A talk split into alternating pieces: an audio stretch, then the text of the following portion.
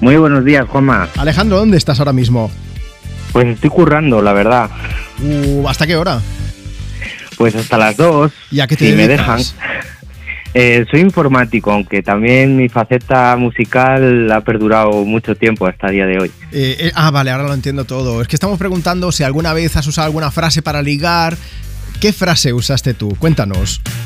Eh, bueno, pues yo conocí a mi chica después de un concierto. Eh, yo tocaba eh, por ahí, por los pueblos y Sí. tal, y, y resulta que ella pues me conocía de haberme visto en algún escenario. Vale. Pero ese día casualmente fui a ver a unos amigos y, y cuando bajamos del escenario tal, pues yo la vi y dije, "Ah, esta chica es guapa. Me acerqué a ella y le vi que llevaba un bolso debajo, o sea, Ujú. un bolso que en sí era un bajo. Vale. Y le dije, perdona, ¿me dejas tocarte el bajo? Y claro, en el momento que lo estaba diciendo me di cuenta de que, mm, pues... De lo mal que suena un poco sonaba, ¿no? mal. Sí.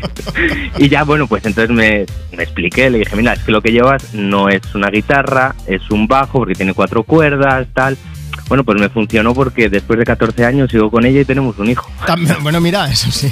También te digo que eso es porque eres músico, porque si no, desde aquí, súper consejito, amigos, si no eres músico, no digas esa frase, porque suena mal y no vas a tener salida para explicarla, ¿no?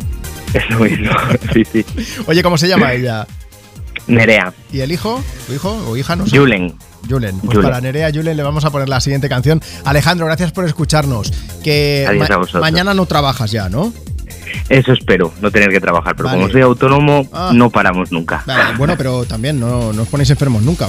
Los autónomos somos Y bueno, tenemos superpoderes. por un lado sí. Lo sabes, ¿no?